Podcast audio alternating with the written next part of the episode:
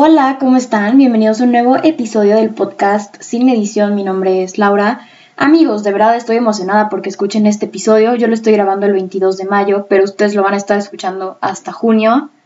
Pero eso es lo único que les quería comentar. Entonces, soy Laura del pasado hablándoles a ustedes del futuro y probablemente lo va a estar escuchando Laura del futuro.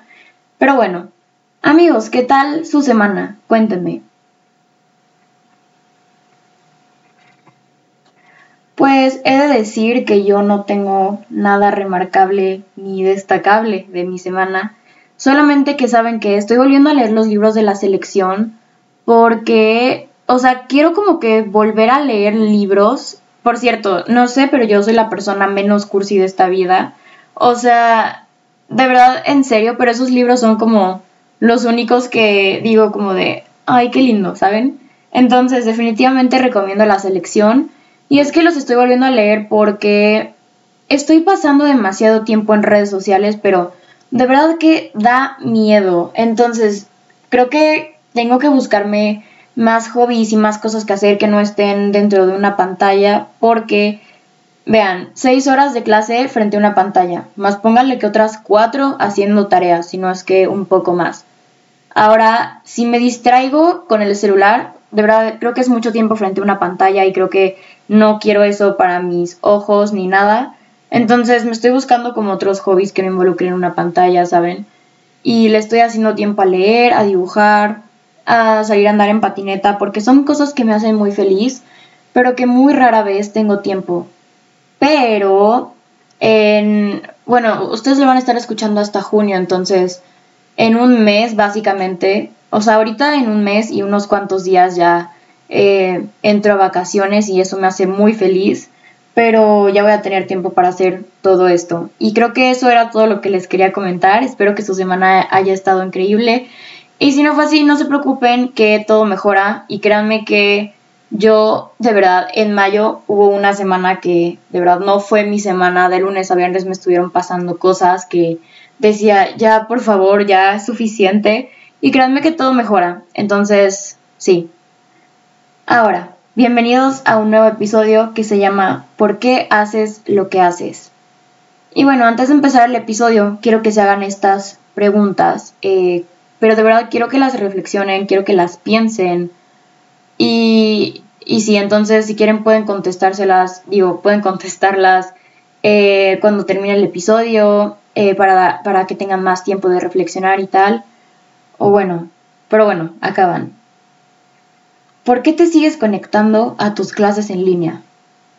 O bien, ¿por qué te sigues despertando temprano para ir a trabajar? ¿Por qué a pesar de que es difícil, sigues poniéndole todo tu amor a ese proyecto que tienes? ¿Por qué haces lo que haces todos los días? Bueno, eh, ¿cómo llegué a este episodio?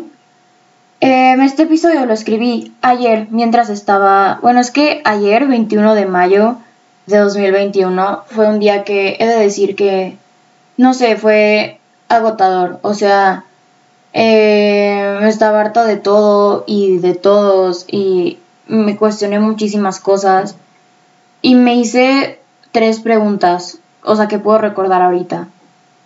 ¿Por qué si ya estoy harta me sigo metiendo a mis clases en línea, ¿saben? O por qué sigo haciendo fisioterapia todos los días una hora, o por qué me sigo poniendo el corset a pesar de que es incómodo. Em, si ustedes son nuevos o si no escucharon el episodio 50 que fue sobre la escoliosis, que por cierto junio es el mes de la... Se me está olvidando que ustedes van a estar escuchando esto en junio, entonces no les dije nada, pero junio es el mes de la visibilidad de la escoliosis, entonces, no. Bueno, Scoliosis Awareness Month. No sé cómo pueda traducir eso en español, pero ajá.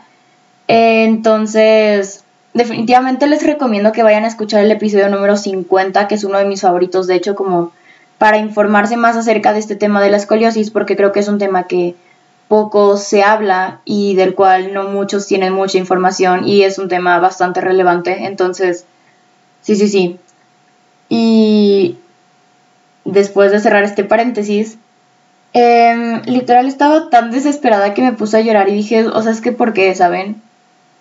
Y me acordé de algo que un amigo me dijo una vez y que tuvo mucho sentido, y es, todos tenemos una razón por la que hacemos las cosas, no lo olvides. Y sí, todos tenemos metas a corto, mediano y largo plazo. Y te digo un secreto, nadie va a cumplir tus metas por ti. Creo que hay una razón o fuerza más grande que nos empuja a seguir haciendo eso que hacemos o que nos empuja a seguir haciendo eso que hacemos que a lo mejor no nos gusta. Entonces, en mi caso, eh, mi meta a corto plazo es terminar este año en línea de prepa, a mediano plazo terminar prepa y a largo plazo eh, entrar a la universidad y, ¿cómo se llama?, eh, terminar la carrera para tener el trabajo de mis sueños.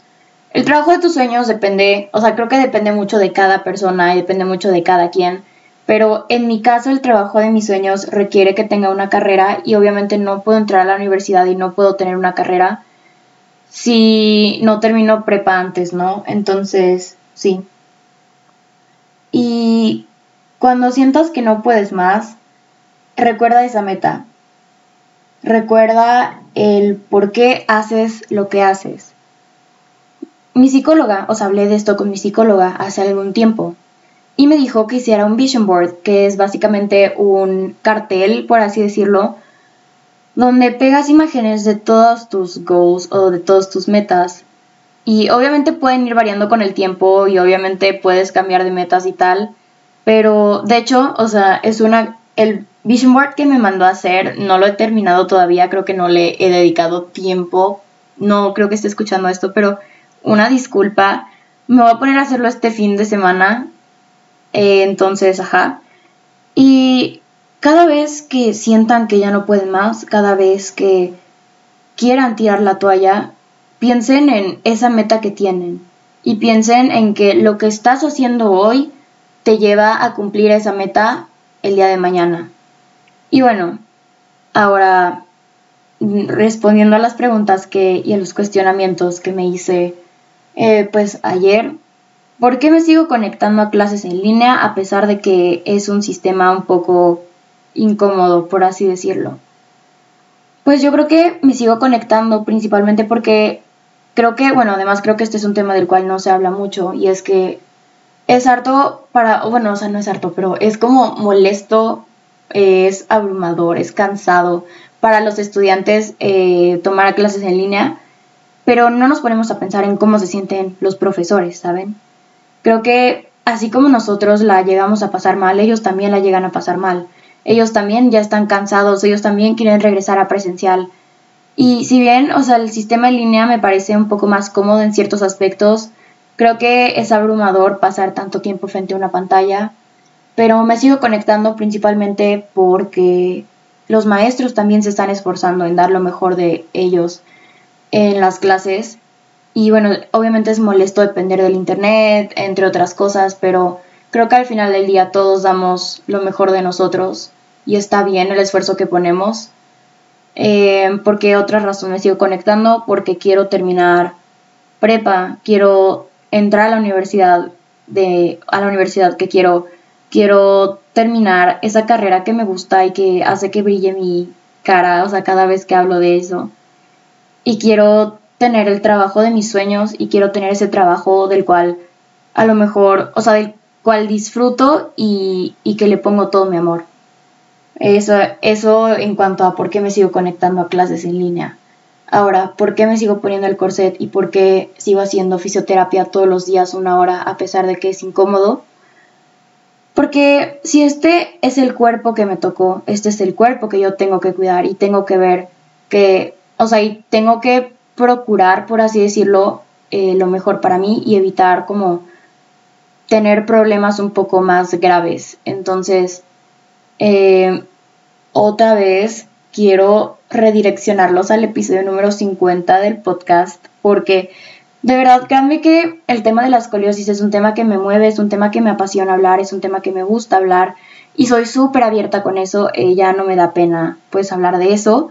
Y el episodio número 50 creo que es muy importante porque, como dije, es un tema al que no se le da tanta visibilidad y es un tema del cual no sabemos mucho y es un tema bastante importante. Entonces, si quieren como que informarse un poquito más al respecto, definitivamente vayan a escuchar el episodio número 50.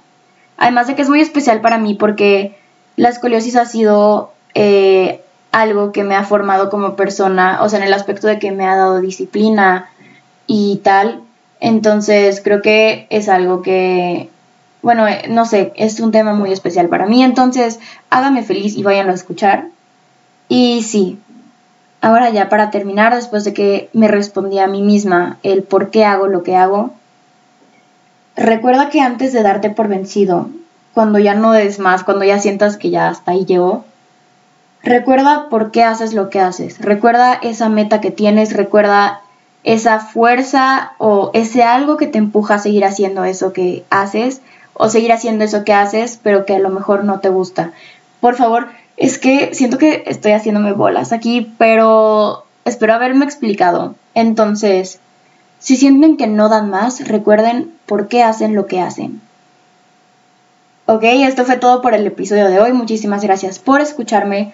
Eh, me escríbeme en Insta, estoy como arroba laura.rengifo o R-E-N-G-I-F-O-O, igual lo dejo en la descripción. Y pues nada, eh, muchísimas gracias por escucharme. Em, se te aprecia, se te quiere, te mando un abrazo. No olvides bailar mucho, tomar matcha y escuchar a Noah Cyrus, obviamente, obviamente. Y bueno, ya. Esto fue todo por el episodio de hoy. Muchísimas gracias por escucharme y nos vemos el siguiente. Bye.